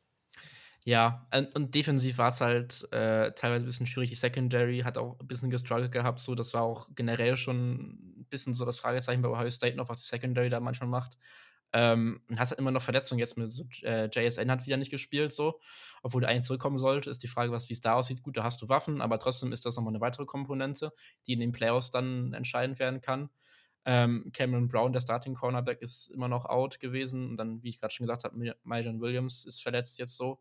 Ist halt auch ein Hit für die Offense. Ähm, ja, muss man schauen, wie es alles so kompensieren, wie das gegen Michigan aussieht, ist ein komplett anderes Spiel dann so. Ähm, ja. Ja, wir werden sehen. Nächstes Spiel von beiden Teams. Penn State ja auch, wie gesagt, hervorragend in die Saison gestartet, so ein bisschen mit den letzten Spielen sich rausgespielt aus der Contention rund um die Big Ten Krone. Beide großen Spiele jetzt verloren. James Franklin 1 und 10 wenn es gegen Top-5-Teams in der Nation ging während seiner Tenure jetzt für Penn State. Hm, ist die Frage, ob er vielleicht auch jemand ist, der sagt, bei Penn State habe ich genug Kohle oder ich gehe, PJ Fleck habe ich auch gehört, es soll, soll im Gespräch sein bei Auburn, gehe nochmal in die SEC, weil, wie Andreas jetzt sagen würde und wie die SEC selbst von sich mal behauptet, Andreas sagt das scherzhaft, Andreas Heddergott, die SEC meint das vollkommen ernst, it just means more. Absolut, absolut. absolut, absolut. Also, Letztes Fokus-Topic für heute. Ziemlich schnelle Folge irgendwie, habe ich das ja. Gefühl, aber ja, I zu like. zweit, zu zweit. Relativ schnelllebig, das äh, kurzlebig, schnelllebig, so mögen wir das. Wir reden über ein Team, das in einem anderen deutschsprachigen befreundeten Podcast, liebe Grüße an die Horns and Horses, gerade von Lukas, immer wieder in den grünen Klee gehoben wird und ich mir vor der Saison noch gedacht habe, lieber Lukas, sehe ich nicht. Jetzt steht TCU bei 8 und 0. Ja, also ich würde dir auch gleich ein bisschen das Wort überlassen, weil du hast das Thema eingebracht gehabt, dass du doch ein bisschen deine Gedanken dazu sagst. Einmal kurz von mir. Also jetzt gegen West Virginia 41, 31 gewonnen. Sah jetzt auch nicht immer überzeugend aus. Ich glaube, bis zur Halbzeit war es ein relatives Shootout, so Big 12-Style mäßig. Danach ähm, hat TCU durchgesetzt auch defensiv äh, ganz gut agiert dann. Ähm, und ja, ich, generell diese Offense macht einfach unglaublich viel Spaß, finde ich. Äh, du hast ja, dann Max ja. Duggan. Ich hatte letzte Woche gemeint, wahrscheinlich äh, einer der besten, wenn nicht sogar der beste Big 12 Quarterback. Ähm, ja, ich weiß, da gehe ich aber bis jetzt immer noch mit so. Ähm, und Kanje Miller als Dark Horse äh, Running Back, da bist du in der Draft Class auch so. Du hast Zach Evans verloren und jetzt so Kanje Miller, dass der da so explodiert, hätte ich auch nicht unbedingt ja, gedacht. Ähm, Quentin Johnston, der jetzt auch echt Fahrt aufnimmt, so wieder und seine geilen Plays und geilen Catches da hat. Ähm, und ja, du bist jetzt in der Big 12 für mich absolut Killer Card Number One äh, Favorite. Ähm, hast auch einen relativ einfachen Rest-Schedule noch. Du hast jetzt noch Texas Tech nächste Woche. Dann Texas ist noch ein bisschen schwieriger wieder und dann halt noch Baylor und Iowa State, was auf jeden Fall alles machbar ist. So. Ähm, und ich würde sogar sagen, dass sie auch gegen Texas als Favorit für mich ins Spiel gehen, aktuell gerade. Ähm, ja, ja. Und von daher solltest du eigentlich Big 12, ein Big 12 Championship Game so gut wie sicher sein. Nicht jetzt zu einfach nehmen, aber ja. Ähm, ja. Und dann ja. ist da auch meiner Meinung nach Richtung Playoffs schon was möglich irgendwo. Da kannst du jetzt noch mal kurz mhm. deine Gedanken mhm. zu raushauen, wie du das noch weiter siehst. Ja, also ich habe das ja schon ein paar Mal angesprochen im Laufe der letzten Wochen. Mir gefällt allgemein sehr was Sony Dykes macht bei TCU. Natürlich hat so ein bisschen mein Herz geblutet als kleiner SMU-Sympathisant, dass er von dem einen Team oder von dem Team, Team aus Dallas in die Region Fort Worth gegangen ist zu TCU und jetzt den gleichen Claim bei TCU hat, mit, ähm, ne, von wegen Dallas-Team und so weiter und so fort. Ähm, aber er hat den Vorteil einfach zu vielen anderen First-Year-Head-Coaches, wie auch schon ein paar Mal gesagt, Mario Cristobal und so weiter und so fort, dass er ein komplett übernommenes Coaching-Staff hat eins zu eins seine Ideen mit seinem Coaching-Staff weiter fortführen kann in einer Region, die er auch kennt, was das Recruiting anbelangt. Da hat Lukas ein paar Mal drüber gesprochen im Horns Horses Podcast, dass er eine ganz, ganz tolle Freshman-Klasse reingeholt hat. Unter anderem Jordan Hudson, Wide Receiver und ähm, Chase Biddle heißt er, glaube ich, äh, Safety, Schrägstrich Cornerback, beide sehr, sehr hoch gerankte Recruits gewesen in der abgelaufenen Klasse 2022. Der hat einfach quasi da weitermachen können, Anfang der Saison, wo er bei SMU aufgehört hat, hat seine Idee des Air Raids 1 zu 1 bei TCU auch umsetzen können, hat mit Max Duggan einen Quarterback, den er so ein bisschen aus der Asche gehoben hat, der ja in den letzten Monaten und auch Jahren nicht immer unbedingt äh, fest im Sattel saß bei, bei TCU. Und muss man dann auch einfach sagen, ein tolles Roster. Also die haben viel verloren vor der Saison, aber es ist auch viel beisammen geblieben. Die Offensive hast du schon angesprochen, das ist eine Top 5 Offensive national. Defensive auch gut. Also. Defensive auch gut, obwohl die mir manchmal noch ein bisschen Sorgen bereitet. Mir ja. gefällt das Linebacking-Core sehr, ja. sehr gut. Das ist ja. sehr, sehr ausgewogen. Tolle Edge-Rusher, obwohl auch da der Beste gegangen ist vor der Saison zu Nebraska mit O'Shawn Mathis. Ähm, Einmal also kurz namentlich die Winters und ähm, Jamal Hodge, die beiden Linebacker, die da so genau, das Core genau. bilden. Ganz, ganz tolle Front auf jeden Fall.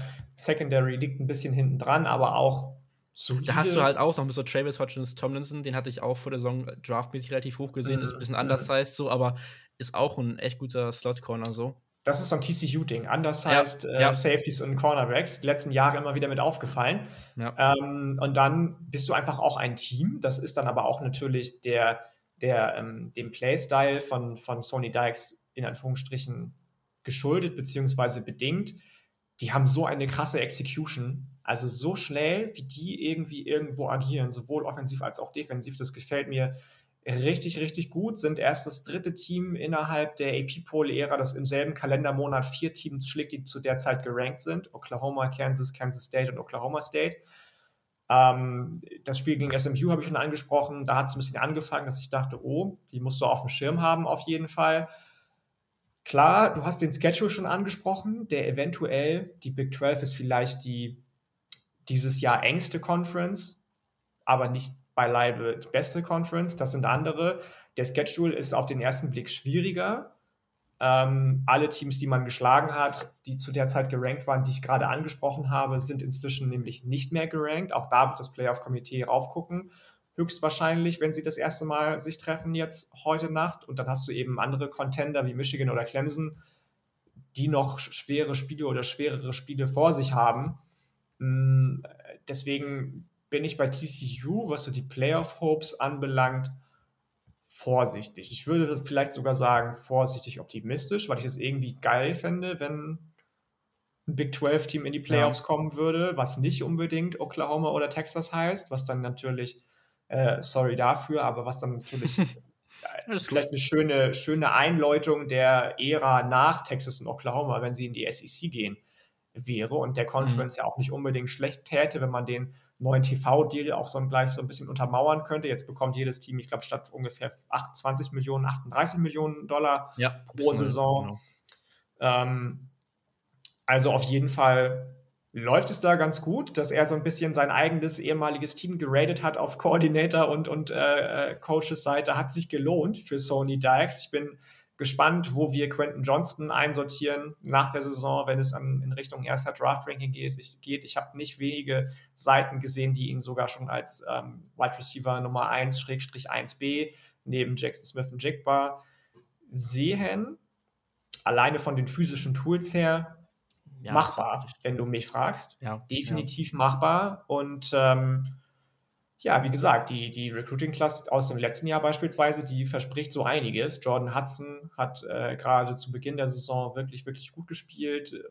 Ich bin sehr positiv angetan von den Horn Frogs, muss ich sagen. Es würde mich wundern, muss ich gestehen, wenn sie in die Playoffs einziehen würden. Dafür ist dann doch immer auch die SEC-Liebe des Komitees zu groß. Dann ballern sie doch lieber zwei SEC-Teams rein. Ähm, oder halt, wenn Clemson jetzt ungeschlagen durchkommt. Oder wenn Clemson ungeschlagen durchkommt. So, ähm, auch das ist so ein Ding, das habe ich auf die Athletic gelesen. Ich glaube, gestern, ähm, es wird darauf ankommen, wenn irgendwie der, der, der Coinflip ähm, nicht entschieden hat und der Coinflip quasi auf dem auf der Kante gelandet ist, dann gucken sie halt, wer hat, wer hat äh, mehr National Championship, Championships gewonnen in den letzten Jahren und das war dann ja. eben Clemson in dem Fall. Ja. Äh, was ich, ich ein bisschen schade finde. Recency Bias, der da ein bisschen krass Ja, finde ich, find ich schade, finde ich ja. schade. Ganz viele sagen hier immer, ja, musst du ja so machen. Im Basketball macht das auch keiner so. Im Basketball gucken sie ganz klar, ist mir scheißegal, was da letztes Jahr passiert ist. Ich will sehen, was du dieses Jahr noch im Roster hast. Was anderes mhm. interessiert mich nicht. Mhm. Wenn, dann gucke ich mir den Schedule an, das war's. Warum macht man es nicht auch im Football so? Keine Ahnung. Zu wenig Teams. So. Ja, maybe, maybe, wirklich. 131 ist halt echt wenig. Nee, Nee, ich meine, ich meine jetzt in Playoffs. Achso, achso. Wir werden sehen, wie sich das Ganze ja. ausspielt, wenn man ja. dann zwölf Teams im Playoff hat. Dann würde ich fast mich aus dem Fenster lehnen und sagen, TCU wäre Stand jetzt auf jeden Fall dabei. Wir sind noch nicht ganz durch mit der ähm, Berichterstattung in Anführungsstrichen, was das vergangene Wochenende anbelangt. Jetzt müssen wir kurz noch zumindest über ein ja, schwierigen mhm. Vorfall sprechen. Mhm. Einen sehr, sehr schwierigen Vorfall, der sich zugetragen hat im Spiel Michigan State gegen Michigan. Da gab es Keilereien, Tumulte bis hin zu wirklich Schlägereien, wie einige Videoaufnahmen, wenn du mich fragst, tatsächlich schockierenderweise zeigen, ja. weil da in dem Fall, man kann das jetzt mal benennen, Michigan State-Spieler aus Frust sich teilweise zu 8, 9, 10 auf ja. einzelne Michigan-Spieler ja gestürzt haben. Die Michigan-Spieler kamen von der Ersatzbank, hatten also keine Spielkleidung an. Die Michigan State-Spieler alle auch in Spielkleidung und mhm. ähm, das sah schon unschön aus. Weiß man da schon genaueres? Hat es Verletzte gegeben? Gab es da irgendeine ja. ähm, Reaktion inzwischen von Seiten Michigan States oder? Also ja, äh, erstmal, wie gesagt, es gab diesen Zwischenfall im Tunnel von Michigan, den ich immer noch weiterhin problematisch finde, weil du hast da keine Trennung wirklich mit bei, soll jetzt nicht irgendwie da Entschuldigung für sein, dass sowas passiert, aber es ist halt nicht fördernd, sag ich mal. Gegen Penn State gab es ja auch schon so ein Rangelei bisschen. Mhm. Ähm, das sollten sie langsam wirklich mal überarbeiten, das Konzept da, weil das ist, das ist auf Dauer nicht gesund. Ähm, und jetzt zu dem Vorfall kon konkret, also es wurden halt zwei Spieler von Michigan jetzt konkret attackiert, die jetzt ja, relativ glimpflich im Endeffekt bekommen, von kommen, wenn man das so sagen kann. Eine jetzt wahrscheinlich eine gebrochene Nase, in Anführungszeichen, nur hat und nicht wirklich schlimmere Verletzungen. Beim anderen weiß ich jetzt gar nicht genau. Aber zumindest habe ich jetzt bis jetzt davon gehört. Ähm, ja, und jetzt laufen halt Investigations von allen möglichen Seiten. Hast du Big Ten halt, die da in Investigation startet. Mhm. Michigan, Michigan, ähm, ähm, was war das, Campus Police und sowas alles. Und ich glaube sogar auch Regulärpolizei ermittelt da auch. Ja, ja, vielleicht, genau. vielleicht, vielleicht sogar auch Criminal Charges, die da erhoben werden gegen Spieler, was auch echt, ja, schon zeigt, was für ein Ausmaß das genommen hat. Ähm, und nochmal kurz ein bisschen zur Vorgeschichte. Also es gab halt auch schon auf dem Feld kleine Rangelei zwischen der Michigan Offense und der Michigan State Defense am Ende des Spiels. Äh, und dann wurden einige Spieler von Michigan State etwas bisschen verhöhnt von Michigan und als sie in Lockerroom gegangen sind, so, aber es hat eigentlich auch keinen Entschuldigung dafür, dass du dann so überreagierst, sag ich mal. Nee, null, mhm. gar nicht. Absolut nicht. Ich will das nur noch mal erwähnt haben, weil es fand ich ganz wichtig, noch mal anzumerken, weil es so ein Rivalry auch war und generell das ein bisschen mhm. aufgeladen ist, so die Stimmung. Ähm, und als Reaktion hat Michigan State bereits auch vier Spieler suspendiert. Mhm. Was jetzt noch weiterkommt Richtung Criminal Charges oder so weiter, muss man sehen. Und was vielleicht Michigan State auch generell für Strafen bekommt oder so. Das darf man ja auch nicht so vergessen, was da vielleicht äh, generell Michigan auf, State meinst du? Michigan State, also ja, genau, was auf die noch zukommt vielleicht. Ähm, und ich glaube tatsächlich auch, dass es für, ja, Tucker da eventuell ein bisschen schwierig wird Richtung Recruiting maybe, weil ich meine, wer will sein Kind an so eine Schule schicken, wo dann so Schlägereien losbrechen oder sowas, wenn ich jetzt mal so überspitzt das mhm. darstell, darstellen kann, keine Ahnung. Vielleicht auch Auswirkungen haben und hat dem Ruf von Michigan State auf jeden Fall nichts Positives beigetan. Nee, definitiv, definitiv. Ähm, Achso, und das wird natürlich der ganzen Rivalry noch ein bisschen mehr Spice geben die nächsten Jahre so. Ne? Ja, ähm, natürlich, natürlich. Das Ding ist bei Michigan State, du hast das Recruiting auch jetzt gerade angesprochen, man hatte ja eh schon auf der einen Seite zwar Erfolge feiern können, dass überhaupt Five Stars wieder zu Michigan State äh, besuchen gegangen sind, aber dann doch viele, viele Schlappen einstecken müssen, sage ich mal, was auch lange, lange Trans äh, Crystal Balls anbelangt, die dann doch zu anderen Programmen gegangen sind. Das ist natürlich dann gerade für so jemanden wie Mel Tucker, der ein sehr, sehr guter Recruiter eigentlich ist, ein Thema, das er aufarbeiten wird müssen und bei dem er sich auch fragen muss, okay, die Saison ist nicht so gelaufen, wie sie hätte laufen sollen. Das muss ich auf meine Kappe nehmen. Hätte ich vielleicht verhindern können, dass die Jungs so, so überreagieren einfach, muss ich nicht derjenige sein, der in solchen Situationen vor meinem Team steht und ähm, den Jungs sagt, Jungs, haltet den Ball flach und das ist nur, am Ende geht es ja. um eure, eure berufliche Zukunft. Ja, aber es ist ein Spiel. Es ist ein Spiel. Die Saison war davor auch schon mehr oder weniger gelinde gesagt gelaufen dass man dann so aus der Haut fährt, ähm, weiß ich jetzt auch nicht unbedingt, ob das für ihn auch so ein kleiner Pushdown ist und ähm, sein Bild in der Öffentlichkeit ein bisschen leidet, was ich tatsächlich sehr schade fände, weil ich ihn immer für einen sehr fähigen, ähm, nicht Head Coach, aber Mentor gehalten hätte. Ja, ich, ich glaube aber auch, dass du halt wenig Kontrolle hast nach dem Spiel, wo da alles ein bisschen zerläuft, du wahrscheinlich gerade noch an der Mittellinie bist, Hände schüttelst und so und dein halbes Team abhaue, halbes Team noch da ist und keine Ahnung. Ich weiß nicht, ob du da so viel Einfluss an das Headcoach hast. Ja, aber das meine ich halt, das meine ich halt. Dann muss ich doch sagen, als Headcoach ganz klar, Jungs, pass auf, hier ja. geht keiner in den Tunnel, solange ich noch Interviews gebe. Ja. Die gehen da zusammen rein. Ja, und das wäre natürlich eine Maßnahme gewesen. Ja, ja. Gut, den Punkt, ja, dann verstehst du, wie das du meinst, ja. Aber, ja, ist, ist insgesamt einfach sehr, sehr unschön. Ähm, ja, und ich glaube, da haben wir auch genug darüber geredet, oder? Ich glaube auch. Passiert hoffentlich nicht wieder. Gute, gute Besserung an alle Michigan-Spieler, die zu Schaden ja. gekommen sind, definitiv. Und wir sind dann durch, würde ich sagen. Genau. Kurze Sache: Kevin Ridley wurde gerade getradet zu den Jaguars, der gerade noch suspendiert ist.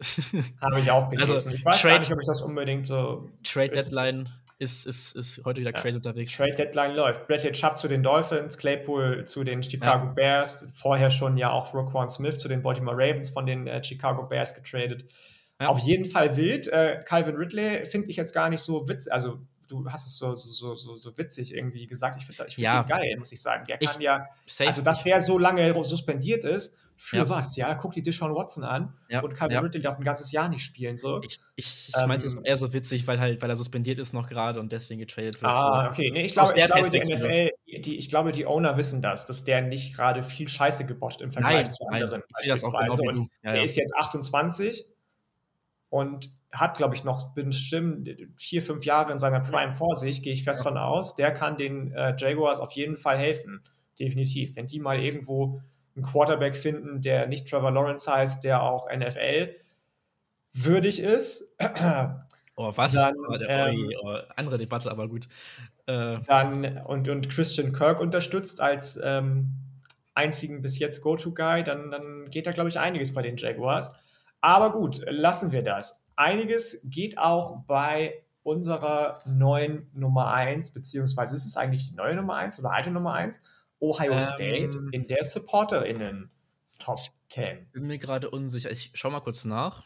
Kannst du schon mal kurz die Top 10 kurz durchgehen? Unsere SupporterInnen Top 10 sieht wie folgt aus: Ohio State auf 1, Georgia auf 2, Tennessee auf 3. Ich sag dir, wie es ist. Die ersten drei Plätze habe ich anders. Michigan auf 4, ja. Clemson auf 5, Bama auf 6, TCU auf 7, Oregon auf 8. Dann kommen noch zwei weitere Teams aus der Pac-12 auf 9 und 10, USC und UCLA.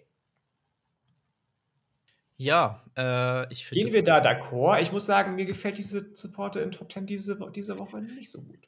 Nee, äh, ich hatte auch, also ich habe halt Tennessee auf 1 bei mir stehen. Ich hatte Ohio State auch relativ lange auf 1, aber ich kann jetzt nach den paar Sachen, die passiert sind, sie nicht mehr auf 1 lassen für mich. Ich habe sie auf die 2 jetzt gesetzt, erstmal nur.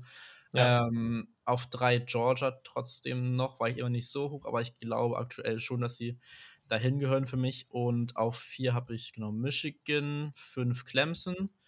Ähm, wie war das bei dir dann? Äh, ich hatte auf 1 auch Tennessee. Ich hatte Ohio State tatsächlich auf 2, weil sie es am Ende noch rumgerappt haben. Ich hatte nicht Georgia auf 3, ich hatte Georgia nur auf 4 auf 3 Michigan, auf 5 Clemson, äh, Bama auf 7, TCU auf 6, Oregon auf 8 und für 9 und 10 müsste ich jetzt gerade lügen. Das muss ich kurz nachgucken gleich. Ähm, ja, bei mir ist gerade das Problem, dass Notion gerade ein bisschen Probleme macht. Ich muss einmal kurz das woanders aufmachen. Ähm, kleinen Moment. Ist ja auch nicht so wild, was mich tatsächlich so, genau, am meisten... So, also, also, ich hatte noch, sorry, ähm, Bama, Bama hatte ich auf äh, 7, TCU auf 6 gehabt. Ähm, Oregon auf 8, UCLA auf 9 und auf 10 die Fighting Illinois aus Illinois. ja, tatsächlich hatte ich die nicht auf 10, aber ich, ich, ich muss noch mal gucken gleich. Äh, USC auf 10 verstehe ich nicht mehr so ganz, muss ich sagen. Die tun sich nee. in den letzten Wochen oder sogar auf, auf, auf 9. Auf 9, äh, ja. weil die sich in den letzten Wochen gerade defensiv sehr schwer tun mhm. gegen Offensiven, die nicht unbedingt flashy sind und auch offensiv nicht mehr so viel auf den aufs Board bringen wie noch in den ersten Wochen, wo sie 40, 50, 60 Punkte gescored haben, regelmäßig. Ähm, deswegen kann ich das nicht so ganz nachvollziehen, muss ich sagen. Die von dir angesprochenen Fighting Illini aus Illinois, Elini aus Illinois, Illini, so heißt Illini, es, Illini ja. aus Illinois, so heißt so. es ja, haben wir gelernt hier im Podcast inzwischen. Ähm, hätte ich dann doch schon eher auch in den Top Ten mm. gesehen, muss mm. ich mhm. sagen. Ich habe tatsächlich auch wieder Ole Miss in die Top Ten gesetzt. Das ist meine meine 10 gewesen. Ähm, Quinchon Judkins wieder überragend, kann man nichts anderes zu sagen. Gegen Texas AM, auch wenn es ein knapper Sieg war. Hm, ja, weiß ich nicht. Das ist das erste Mal jetzt in äh, Woche 9, dass ich mit den SupporterInnen so ein bisschen konträr gehe. Auf Kriegsfuß stehst. nee, nicht auf Kriegsfuß stehe. Ich freue mich aber jeden und jede, die daran teilnimmt. Also auf jeden Fall auch da wieder Shoutout ja, an euch. Freuen wir uns sehr darüber, dass ihr das Format so unterstützt. Aber ich habe so ein paar Sachen anders gesehen. Naja, gut, bis auf Woche 1, wo wir nach dem Loss gegen Georgia trotzdem Oregon teilweise an 1 und 2 hatten. Ähm, das war auch anders wild, aber diese Woche weiß ich jetzt nicht, inwieweit ich das da so unterstützen kann. Aber gut, Leute, ja. sei es wie es sei, wir bewegen uns in Richtung eines zweiten neuen Formats. Wir haben es eben schon gesagt, it's always Draft Season. Wir sind auch immer so ein bisschen im guten, ähm, ja, in der guten, in der guten, äh, jetzt fehlt mir das Wort gerade, um den, um die, um die Line mm, zu vervollständigen. Gut, ich weiß nicht, worauf du hinaus wolltest. Äh, ist egal, wir sind immer auch unterwegs für euch zu schauen, ah, natürlich schon während der Saison, wer könnte sich nochmal so ein bisschen reinsneaken neben den Prospects, die ohnehin alle schon für den oder die kommende Draft auf dem Schirm haben, auf die Boards. Wer könnte da ein bisschen äh, hochsteigen auf jeden Fall? Und ich weiß nicht, wie es dir geht, aber ich habe diese Woche jemanden mit dabei, für den auch ähm, die SEC Motto und Lebensmotto ist. It just means more. Ich habe mich gestern mit Andreas Heddergott und Andrea, seiner Frau, getroffen. Ganz, ganz mhm. liebe Grüße nochmal. Missouri Tiger Gear hier an. Auch dafür nochmal vielen Dank. Ähm, und auch mein Draft Prospect to Watch kommt von den Missouri Tigers, Isaiah McGuire. Okay, spannend. Ein Edge Rusher, der mhm. ungefähr 250 Pfund wiegt, 6'4 groß ist und ähm, nicht unbedingt der, der krasse Bulldozer ist, wie beispielsweise Osa Odigishua von UCLA damals, aber auf jeden Fall trotz seiner doch breiten Masse und dominanten Erscheinung, die einen Offensive Tackle wie Dominosteine bewegen lässt, ähm, tollen Burst hat, einen tollen ersten Schritt, ziemlich powerful in den Händen vor allem und Hüften auch agieren kann, die Körperbeherrschung nicht unbedingt der eines Wide Receivers entspricht, dafür ist er dann doch zu schwer, aber für einen Edge Rusher mit dem Gewicht denke ich auch immer schon, die Balance, die der da zutage legt, ist nicht von schlechten Eltern unbedingt. Ich würde jetzt nicht behaupten, stand jetzt, dass es jemand für die ersten zwei, drei Runden ist, aber so ab Runde vier, Leute, die Edge-Klasse kann ich sowieso dieses Jahr ganz schlecht einschätzen. Die letztjährigen Edge-Klassen waren doch deutlich prominenter besetzt, wenn du mich fragst. Ähm, zumindest vom, von, von den Namen her. Hm, ist es auf jeden Fall jemand, auf den man als NFL-Scout ein Auge werfen sollte. Ja, spannend. Also Ashclass bin ich jetzt auch noch nicht so krass drin gewesen. Ähm, ja, mein Spieler ist auch ein defensiver Spieler. Ich hatte letzte Woche ähm, ein bisschen Jacob Cowing-Hype äh, verbreitet. Deswegen habe ich gedacht, ich gehe jetzt mal auf die andere Seite und ja, bin jetzt hängen geblieben bei Devon Witherspoon, Cornerback von Illinois. Wo wir gerade bei Illinois waren, bleibe ich direkt bei Illinois. Ähm, sechs Fuß groß und 80 Pfund schwer, ist jetzt Ratchet Junior bzw. Junior. Ich war mir nicht ganz sicher, gab es verschiedene Angaben, die ich gefunden habe. Auf jeden Fall ist er Draft eligible. Ähm, und das erste Mal, wo ich wirklich auf ihn aufmerksam geworden bin, war, als er diesen einen wirklich krassen Hit gegen Indiana hatte. Ist auf jeden Fall sehr empfehlenswert, mal nachzuschauen. Ähm, könnt ihr einfach YouTube eingeben, der Wollen Witherspoon Hit versus Indiana oder sowas. Ähm, dann findet ihr das. Ähm, ja, ist einfach ein unglaublich physischer, aggressiver Cornerback und bringt diese Energy auch echt gut mit rüber. Ähm, spielt auch noch nicht so lange Football, äh, muss man sagen, hat jetzt im Junior Year High School angefangen, Football zu spielen erst und war auch erst zu einem Community College committed, ähm, was ich auch ganz witzig finde so. Ähm, und dann relativ spät erst zu Illinois gekommen, ist aber aktuell ja schon einer der besten Cornerbacks im Land, muss man sagen. Äh, finde ich deswegen noch ein bisschen under the radar, wie der gerade läuft ähm, bei den Draft-Discussions, wobei ich noch nicht so krass tief drin bin, aber was ich bis jetzt gesehen habe, ist er nicht den wirklichen Cornerback, beziehungsweise ja, Defensive Backs Discussions so groß angeführt worden.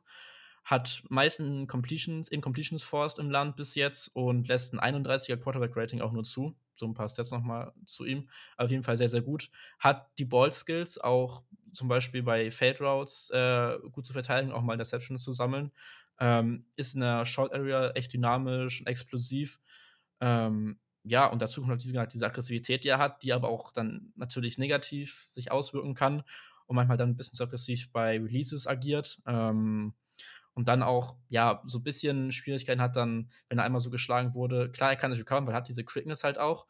Ähm, aber wenn halt zu überaggressiv reingeht, dann auch mal vielleicht Probleme mit Flaggen manchmal hat und sowas. Ähm, musste einfach ein bisschen mehr seiner Quickness vertrauen, dass er auch einen kleinen Abstand noch einholen kann vom Wide Receiver. Mm, und dann ist halt die Frage, ob er dann schematisch divers genug agieren kann in der NFL. Im College spielt er beides, auch outside äh, sehr gut, ähm, ist aber halt auch nicht jetzt ja, der allerschwerste, 180 Pfund. Muss man gucken, wie halt dieser aggressive Playstyle sich dann auch übertragen lässt, was Verletzungen vielleicht auch angeht und sowas. Ähm, muss man ja auch immer im Kopf behalten, was sowas angeht. Mm. Und ja, auf jeden Fall sehr, sehr spannender Spieler. Werde ich im Auge behalten und bin gespannt, wo der landen kann. Gerade wird er so als Day-2-Pick gehandelt, so zweite bis dritte Runde irgendwo. Ja, oh, das ist ja schon mal eine Ansage, ja. Ja, ja. aber ich habe noch nicht so viel von dem jetzt gehört in großen Ich bin noch nicht so tief drin, sagte Luca und hielt erstmal ein zehnminütiges Plädoyer für seinen Draft-Player to watch diese Woche. ja, gut. Stark, stark. Auf jeden Ein bisschen Fall. mehr beschäftigen dann natürlich, dann, dann hilft das werde ich mir auf jeden Fall mal zu Genüge, äh, zu Gemüte führen, diesen Spieler, was ich mir auch so langsam mal zu Gemüte führen sollte. Julian hat das auch angesprochen in seinem letzten JV Sports Video zum Beispiel auf YouTube, ist ein College Football Trikot. Und wenn wir über College Football Football-Trikots sprechen, dann müssen wir Übergänge auch, heute. Smooth Übergänge. Ich sag's dir, ich sag's dir. Äh, dann müssen wir auch natürlich wieder diese Woche über unsere Uniform of the Week sprechen. Ich fand es diese Woche überhaupt nicht schwierig, weil nee. auf der einen Seite ist ein Clear Number One mhm. Jersey gab, wenn du mich fragst, und auf der anderen Seite viele, viele, viele Uniforms, die mir gar nicht gefallen haben. Wie war das bei dir? Ja, also, ich habe jetzt hier noch die anderen Picks von Julian und Kjell mit drauf. Die würde ich dann nach dann nochmal vorlesen. Ähm, wenn das, wenn das für dich ja, klar ja, geht. Klar, immer. Also, ähm, es gibt ja diesen einen Clear Favorite, den hatte einer von den beiden auch, deswegen nenne ich ihn jetzt erstmal nicht und gebe einem anderen Jersey, ähm, was ein bisschen, ja, bisschen mehr an der Radar geflogen ist. Das ist nämlich das Boise State All Orange Jersey. Ich weiß nicht, ob das eins von denen war, was du nicht so mochtest, aber. Oh, doch, mochte ich. Mhm, ja, ich sehr gut. Ja, ich finde das echt sehr, sehr clean gewesen. Das sah im Spiel auch ganz geil aus. War halt wieder das All Blue Field. Also, sie haben auch zu Hause gespielt, hat auch ein bisschen geholfen. Dieser Kontrast war ganz cool zu sehen und generell so komplett knalliges Orange, damit kriegt man mich auch ganz gut. Mhm, mhm. Ja, kann man machen. Ja. Deins? Kann man machen. Meins war äh, natürlich Tennessee. Also ich ja, verstehe die Frage ja. nicht. Das, ich, ich, ich, muss sagen, ich war von dem Jersey, von den, von den All Grays, die sie ja neulich hatten, mhm. da war ich nicht so angetan von. Nee, same, da haben ja, das haben ja auch viele gefeiert, das, da war ich echt nicht so angetan von, aber jetzt ja. hatten sie halt All Blacks. Letztes Jahr hatten sie schon All Black mit einem weißen Helm. Das fand ich schon anders crazy. Dieses Jahr nochmal deutlich, deutlich knalligeres Orange in den Jerseys drin als letztes Jahr. Da war es ein bisschen heller. Die Helme fast schon glänzend schwarz. Ähm, ja. Und ja, orangefarbene Applikation. Letzte Woche fand ich Tennessee schon heiß mit den blauen Applikationen, mit dem All-Orange-Jersey. Mhm. Diese Woche, äh, da gibt es für mich gar keine Diskussion. Also ja, ja. kein was anderes. Ich, was ich bisschen geschöttert teilweise war, weil die Spieler so teilweise langärmelige Sachen getragen und auch unter dem Shirt, das halt das Bauchreiben mal teilweise ein bisschen orange rausgeschimmert hat und sowas. Das war mhm, immer nicht so mhm. ganz cool. Aber ein bisschen der innere Monk, der bei mir durchdreht, aber ja, ja. ähm, das war so der einzige Kritikpunkt, den ich da hatte. Nee, kann ich verstehen, kann ich verstehen. Und sonst, ich, mir haben echt nicht so viele gefallen. Ich bin ja sonst auch immer ein Verfechter von All Whites zum Beispiel. Mhm. Northwestern mochte da ich nicht ich, so gerne. Komme ich jetzt zu. Dann baller mal Northwestern. Äh, ja, das hat Kiel tatsächlich jetzt genommen. Ach, äh, okay. Also Kiel hatte auch gesagt, Tennessee or Black ist es für ihn, aber ich habe dann gemeint, so ja. Denn Julian hat auch Tennessee or Black genommen and it's not even ah, close ah, dazu geschrieben. Klar. Also deswegen hat Kiel gemeint, ja, dann die noch Western or White. Icy Whites genannt, diese äh, Uniform ja. mit so Purple-Applikationen damit bei. Ähm, fand ich, hatte ich auch mit Honorable Mentions noch gehabt. Ähm, fand ich sah ganz, ganz cool aus. Ich hätte dann halt noch gehabt UNC, die Baby Blues komplett klassisch. Mhm, auch schön, ja. Ja, ähm, und dann hatte ich noch aufgeschrieben gehabt, muss ich natürlich erwähnen, Fresno State, komplett Navy Blue. Äh, dazu kommt, dass Jakey, Jake Hayner sein Comeback hatte und dann sie gewonnen haben. Deswegen musste ich sie kurz erwähnen. Muss, muss, muss. auf jeden Fall. Ähm, ja, ja. ja, genau. Oregon State fand ich wieder untere Kanone, ey. Was gab es da? Ich habe das gar nicht also gesehen. Musst du dir mal angucken. Die sind okay. einfach immer kacke. Das, das kann mir auch nicht helfen, ey.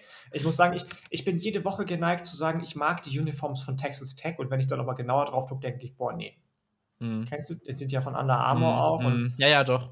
Fand ich nicht so schlecht, aber. All Black, weiß, Throwback mit weiß-roten ja. Applikationen. Die Schuhe waren Porno irgendwie. aber der Rest. Junwort 2010 ausgegraben. Porno, ja. Keine Ahnung. Das gab es 2010 oder irgendwie die ja, Richtung. Ja. Ja. Aber ansonsten muss ich sagen, hat mir echt nicht viel gefallen. Egal, sei es drum, dann sind wir jetzt auch durch mit unserer Uniform of the Week und es bleibt noch eine andere weitere Kategorie und das ist der yes, Joystick Award. Diese Woche gab es auch da für mich, obwohl wir ja auch gesagt haben, wir wollen das Ganze nicht zum MVP Award machen, gab es für mich da keine zwei Diskussionen. Wie sah das bei dir aus? Fang du mal an, gerne. Ich habe da Ja, ey, ich kann da auch nichts anderes zu sagen als zwei Worte. Quinn Sean Judkins. Oh, okay. Ähm, wieder mit einem wahnsinnig krassen Spiel. Ole Miss mit über 300 Yards Rushing gegen Texas A&M. Trotz dessen, dass Jackson Dart immer besser auch eingebunden wird im Offensivspiel von Lane Kiffin, im, im Passspiel mhm. immer mehr seine Sicherheit findet. Mhm. Und das ist einfach, wenn du mich fragst, habe ich schon mal gesagt vor ein paar Wochen, da war es vielleicht noch ein kleiner Hot-Tag, weil immer noch Nick Singleton auch bei Penn State spielt. Ähm, für mich ist das Running Back Nummer 1 2025. Da gibt es gar keine, gar keine ähm, Diskussion. Also so wie der okay. spielt, nicht nur, okay. nicht nur was das Rushing anbelangt, auch was dann die offenen Gaps finden anbelangt, was den Motor anbelangt, wenn es so um Acceleration geht, der ist auch im Receiving gebrauchbar. Ähm, was die Vision anbelangt, er weiß ganz genau, wo er wann hinlaufen muss. Und das als Freshman hat sich auf jeden Fall gelohnt, macht auf jeden Fall Spaß. Ähm, Lane Kiffin auch wahrscheinlich, hat sich auf jeden Fall für Lane Kiffin gelohnt, eines Abends mal alleine in einem Highschool-Stadion zu sitzen, äh, während Regen in Alabama und Quinton Judkins so wegzusneaken von Auburn und Alabama für Ole Miss zu überzeugen, äh, von Ole Miss zu überzeugen, für Ole Miss zu gewinnen als Recruit und ähm, der bringt mir einfach jede Woche aufs neue Spaß, weil sobald er den Ball in der Hand hat, ich ganz genau weiß, okay, jetzt passiert irgendwas, was einfach abgefahren ist nicht unbedingt abgefahren, abgefahren. Der hurdelt mhm. jetzt nicht 38 Spieler auf einmal, aber der sieht einfach smooth aus dabei. Smooth und schnell ja. und abge, abge, abgewichst, Entschuldigung. Ähm, Abgebrüht hätte man auch sagen können, um die Kinder freundlich zu halten. Ja, ja, ähm, ja nee, alles fair, alles fair. Äh, ist, ist ein akzeptabler Pick, muss ich schon sagen. Ja. Ich hatte mich jetzt entschieden für Brock Bowers. Ähm, ja, äh, was soll ich groß sagen? Der eine Catch, der jetzt so auf Strom gegangen ist, äh, gerne auch mal auf Instagram abchecken. Da haben wir auch was gepostet dazu. Müsste eigentlich mittlerweile dann online sein. Ähm, ja. Sehr, sehr geiler äh, Tident. Ähm, ist, wie man jetzt zu FIFA-Sprache anscheinend sagen würde, unglaublich lengthy und so beweglich. Ähm, ja, echt, echt sehr, sehr nice. Ähm, wollte ich auf jeden Fall mal hier nicht unerwähnt lassen. So, dann ja. hatte ich noch als anderen Menschen gehabt Deuce Vaughn, weil er auch mal langsam erwähnt werden müsste, irgendwann mal so. Ich glaube, der wurde bis jetzt noch nicht einmal gewählt, die Saison als Joy Joystick. Das stimmt, ja. Das was ein bisschen eine Schande ist, aber vielleicht kommt das jetzt noch. Mal gucken. Ähm, so, und dann die Picks von Julian und Kiel. Ähm, bei Julian, wer jetzt anders gedacht, ist es JT Toy Molau JT Tue Molo Au gewonnen. Ich ja, war ich auch kurz geneigt auszuwählen. Ich, ich, hatte, ich hatte es geübt vorher und dann, naja, egal. Egal, egal. Ich sollte mal seine Statline vorlesen, hat Julian gesagt. Also er hatte sechs Tackles, zwei Sacks gehabt, einen Forced Fumble, zwei Fumbles recovered, ähm, zwei Interceptions gehabt und einen davon halt auch zum Touchdown getragen. Wahnsinn, Wahnsinn. Sehr, sehr crazy, sehr, sehr crazy. Hat auf jeden Fall unglaublich Bock ja. gemacht, den zuzuschauen. Absolut ähm, berechtigt, dieser Pick von Julian. Ja. So, genau, weil ich hatte ihm geschrieben gehabt, ähm, er hatte erst einen anderen Spieler genannt gehabt, habe ich geschrieben gehabt, was denn mit äh, JT eigentlich ist. Und das ist dazu offensichtlich, zu offensichtlich ist er gar nicht drauf gekommen. ähm, mhm. Und sein eigentlicher Pick war, sollte ich nochmal erwähnen, jetzt zumindest, war Antron Green, haben wir schon angesprochen, Wide Receiver von ja. UNC.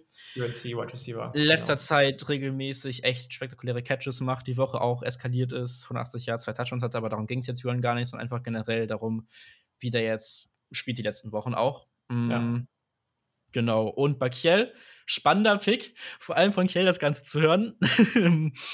es ist Bo Nix geworden, tatsächlich. Nein! Doch.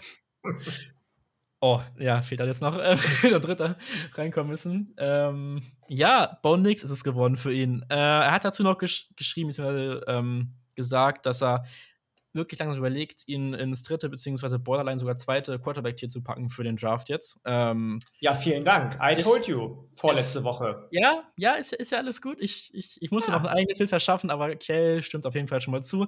Ist für ihn Dra äh, Draft relevant auf jeden Fall und wollte dazu noch sagen, dass halt die Umstände jetzt bei Oregon mit Dillingham und generell ja, anderes Umfeld als bei Auburn anscheinend da schon ein Wunder gewirkt haben. ja, ähm, ja, der lebt sein bestes Leben, glaube ich, gerade ja, in Eugene, ja. ey, wirklich. Und von daher finde ich das dann auch verdienter Pick von Kiel an der voll, Stelle. Voll, aber absolut, hätte ich nicht erwartet, absolut. hätte ich absolut nicht erwartet. Hätte ich auch nicht erwartet, aber starker Pick. Kann, ja. ich, auch, äh, kann ich auch mitgehen. Gefällt mir, finde ich, sehr, sehr gut. Wenn euch gefällt, was wir machen, dann hört auf jeden Fall, sobald sie draußen ist, die neue Folge. Werdet auch Supporter oder SupporterInnen, ganz egal, ob ja oder nein. Beteiligt euch in der Community, ob das jetzt äh, Twitter ist, Instagram wo auch immer, sagt uns, was euch gefällt, was euch nicht gefällt. Macht es wie Luca, geht jetzt äh, mit Kumpels und Kumpelininnen ähm, Champions League gucken. Der BVB spielt heute, oder? Ist das richtig? Nee, ich spiele morgen. Ach, die spielen morgen, okay. Was heute ist, äh, heute ist erstmal Frankfurt, beziehungsweise für mich Olympique Marseille, muss heute erstmal weiterkommen. Ah, okay. Äh, ist das okay. jetzt mal wichtig? Genau, und ich glaube, beiden spielen heute auch noch, aber ich glaube, da ist eh schon alles durch. Also, naja. Ja, aber Olympique Marseille. Durch, ja, genau. Ja. Barca in der Europa League nur. ja, ja. Genau, yes. okay, alles klar. Dann sind wir am Ende anbelangt. Vielen, vielen Dank an alle, die diese Folge hören. Vielen, vielen Dank an dich, Luca. Gute Besserung hat an Kiel. Gute Besserung an Kiel. Der hat ein bisschen ähm, gesundheitlich heute zu nicht zu kämpfen, aber dem geht es nicht so gut. Julian war ein bisschen überarbeitet. Auch das kenne ich nur zu Genüge. Bald sind wir wieder vielleicht zu dritt, zu viert am Start. Selbst wenn nicht, auch zu zweit immer wieder eine Freude. Hat mich auch sehr gefreut, heute mit dir das Ganze machen zu dürfen. Wir hören uns die Tage, Leute. Wenn irgendwas sein sollte, meldet euch bei, bei uns. Und bis dahin, macht's gut. Ciao. Sooner.